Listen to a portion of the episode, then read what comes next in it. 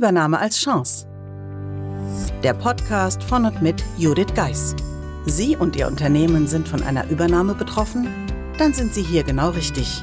Judith Geis, die Expertin für US-amerikanische Übernahmen im deutschsprachigen Raum, teilt mit Ihnen wertvolle Tipps und Tricks und zeigt Ihnen, wie Sie diese Veränderung für sich und Ihr Unternehmen nutzen können. Ganz nach dem Motto: Take the Chance. Hallo und herzlich willkommen bei der heutigen Episode des Übernahme als Chance Podcasts. Und direkt geht es weiter mit dem Summer Special, dem Interview von Antenne Mainz mit Volker Pietsch. Wenn Sie das komplette Interview interessiert, empfehle ich Ihnen im Podcast Player mit der Episode 95 anzufangen, denn wir haben uns entschieden oder ich habe mich entschieden, während der Sommerpause das Interview in mehreren Teilen auszustrahlen. Ich wünsche Ihnen nun viel Spaß dabei. Nach der Schule, das heißt nach dem Abitur, wo ging es hin? Was war der Plan? Ja, mein Plan war zu studieren. Das war ja die ganze Zeit der Plan dahinter und es musste eine Lösung gefunden werden, wie ich dabei auch noch Geld verdiene. Also selbst finanzieren. Genau, aber ich wollte halt, meine Großeltern hatten selbst Gastronomie. Ich habe mich nicht gesehen bis abends, keine Ahnung, 22 Uhr in der Gastro zu arbeiten oder ähnliches. Das heißt, es musste irgendwie beim Studium mit dabei sein. Und so kam es, dass ich über, ich glaube damals über das Arbeitsamt, die haben gesagt, das ist doch gar kein Problem, Sie können studieren und Geld verdienen. Da habe ich gesagt, ja wunderbar, dann möchte ich gern mehr wissen. Und so kam ich auf die duale Hochschule heute, damals noch Berufsakademie. Und da gab es dann auch wieder die eine Seite, die von mir gesagt hat, aha, ich würde gerne was Richtung Marketing oder sowas machen. Da war aber die Berufsakademie in Villingen-Schwenningen. Aber für BWL für Wirtschaft war sie in Mannheim. Also Waldorf-Mannheim kann ich pendeln, brauche ich nicht, brauche ich sonst nichts, aber ich kann Geld verdienen. So. Und dann habe ich mich natürlich erstmal näher mit dem Ganzen auseinandergesetzt, habe dann gemerkt, okay, da gibt es Arbeitgeber, die stellen dich dann ein. Das ist quasi wie eine Ausbildung und du kannst dann im Wechsel, im dreimonatigen Wechsel, kannst du dann studieren und arbeiten. Weil Praxis wollte ich auch haben, weil von der Schule hat man dann eh irgendwann mal genug und man will ja auch was machen. Ja, und so kam ich dann zur Stadt Heidelberg, weil meine Idee war, Stadt Heidelberg ist ja super, weil die haben ja ganz viele Firmen und Beteiligungen. Und da habe ich ja die Möglichkeit, vieles zu sehen, also nicht nur eins zu sehen. Und so kam es dann zum dualen Studiengang öffentliche Wirtschaft in Mannheim. Wobei ich überlege jetzt, ist öffentliche Wirtschaft letztendlich zu vergleichen mit Privatwirtschaft? Nein. Ich habe es befürchtet. Das heißt, das war dann doch, doch sehr speziell, ne, dieser Einblick. Er war speziell, vor allem, ich habe in der Probezeit gemerkt, dass ich einem Irrglauben aufgesessen bin. Und das war welcher?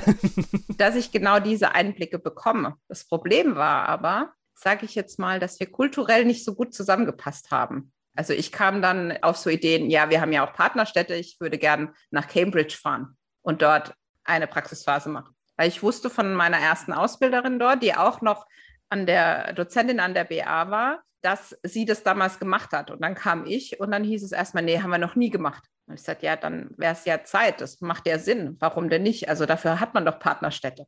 Ja, letztendlich war ich dann auch während der Zeit in Cambridge für vier Wochen zumindest, hatte man mir dann erlaubt. Also durchgesetzt. Ja, durchgesetzt. Aber letztendlich war es kulturell kein Fit. Das heißt, ich war dann zwei Praxisphasen im Tiergarten in Heidelberg, was an sich sehr interessant war, weil jedes Mal, wenn ich heute wieder hingehe, weiß ich, wie es hinter den Kulissen aussieht. Dann war ich bei der Stadtbücherei also begonnen habe ich damals beim Amt für Abfallwirtschaft. Dann war ich irgendwann mal in der Zentrale richtig in, im Rathaus drin, da wo es äh, Herz schlägt, Personal- und Organisationsamt. Also heute muss ich darüber auch schmunzeln. Und dann aber war es so, dass mein Studium ja irgendwann vorbei war. Und da habe ich gesagt, naja, ich möchte jetzt mal ein richtiges Unternehmen in Anführungsstrichen haben. Und dann bin ich zu den Stadtwerken, meinem dann späteren Arbeitgeber. Aber Stadtwerke, ich glaube, das ist der Bereich, wo es dann tatsächlich so ein bisschen wirtschaftsorientierter wird, weil da entstehen Kosten, da sind Einnahmen und da wird, glaube ich, anders gearbeitet als in wirklich Stadt, sehr stadtnahen Gesellschaften. Genau. Beim Tiergarten war natürlich das Thema, er sollte schön sein, aber durfte nichts kosten.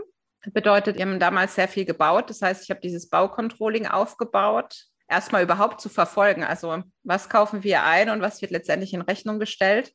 Und ja, bei den Stadtwerken war es dann so, war auch eine sehr spannende Zeit, weil da letztendlich das Thema Liberalisierung des Energiemarktes aufkam. Also Trennung von Netz und Vertrieb. Also auch wieder was, wo ich irgendwie schalten und walten konnte und letztendlich dann dazu geführt hat, dass ich diejenige im Bereich Betriebswirtschaft und Controlling war, die dann die Netznutzungsentgelte für Strom und Gas ermittelt hat. Und dann war es wirklich Wirtschaft. Aber dummerweise national.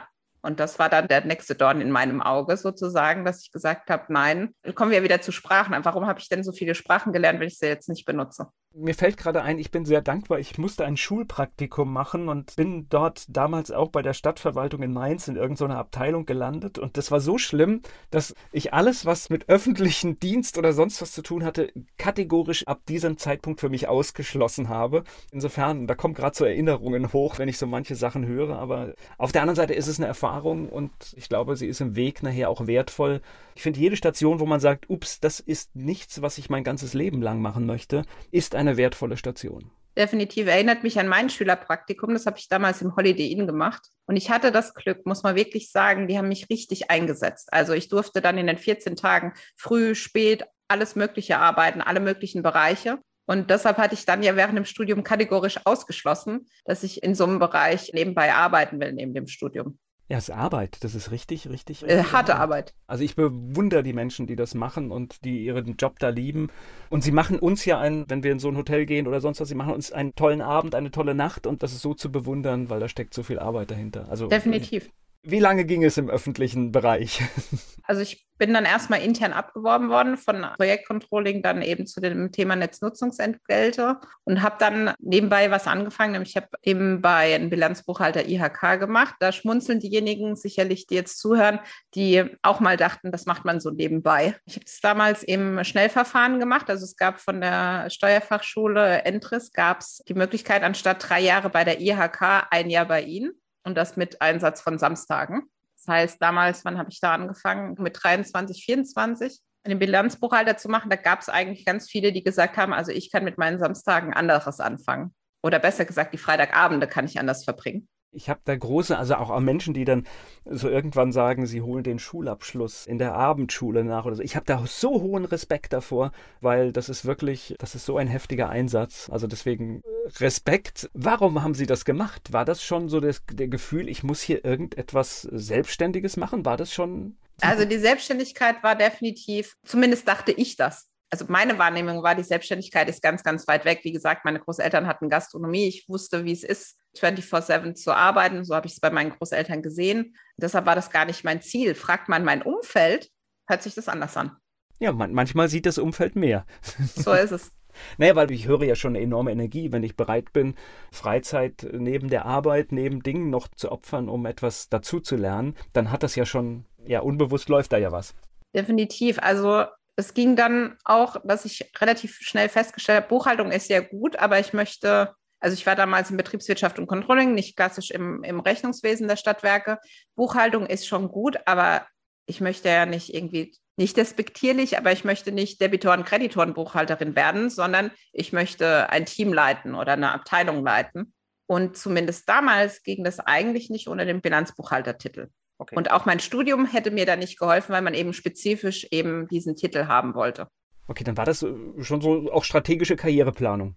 Sagt man im Nachhinein immer, aber damals war es nicht so. Okay. Es war einfach immer dieses Ziel, wie komme ich jetzt weiter? Also ich will niemandem zu nahe treten, aber man kann sich vorstellen, im öffentlichen Dienst gehört man jetzt nicht zu den Top-Verdienern. Ich glaube, auch, es gibt ja unterschiedliche Menschentypen und ich glaube auch, wenn man nicht der Menschentyp dafür ist, dann wird man auch nicht glücklich in diesem Bereich. Und ich finde, da muss man auch auf sich hören und, und das ist auch gar nichts Schlimmes. Ich finde, das ist, wir haben ja das Schöne, wir haben eine riesengroße Möglichkeit in unserer Gesellschaft und es ist halt schade, wenn man am falschen Platz ist definitiv. Da sehe ich genügend Menschen, gerade in der jetzigen Zeit, in meinen Projekten, bei meinen Kunden, wo ich dann auch sage, Leute, ich wünsche euch, und da sind wir wieder, die anderen zu motivieren, selbst auch was zu verändern. Dazu brauchst Leute, die, die das einfach erzählen und selbst gemacht haben, weil dann kommt natürlich der Punkt, wo man hoffentlich denkt, wenn die es geschafft hat, dann schaffe ich das auch. Ich kann immer nur sagen, wenn man jeden Tag acht Stunden irgendwo hingeht, wo man sich nicht wohlfühlt, dann ist das viel, viel vertane Lebenszeit. So ist es. Auch wenn das vielleicht manchmal, wie Sie jetzt dann sagen, dann wirklich den Kraftakt, ich mache da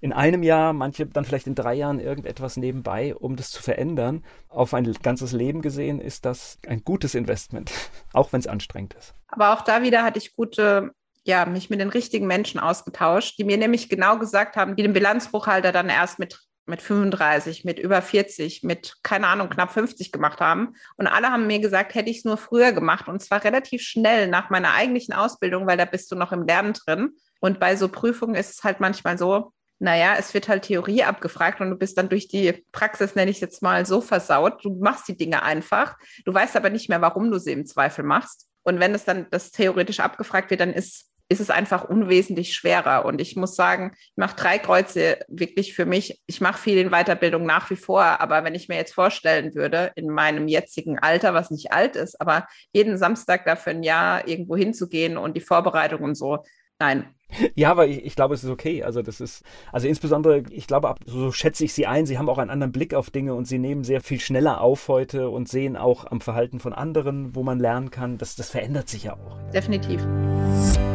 Wenn Ihnen diese Folge gefallen hat und Sie Tipps und Anregungen für sich mitnehmen konnten, dann freuen wir uns, wenn Sie den Podcast weiterempfehlen. Außerdem können Sie helfen, den Podcast bekannter zu machen, indem Sie eine Bewertung bei Apple Podcast dalassen. Vielen Dank für Ihre Unterstützung.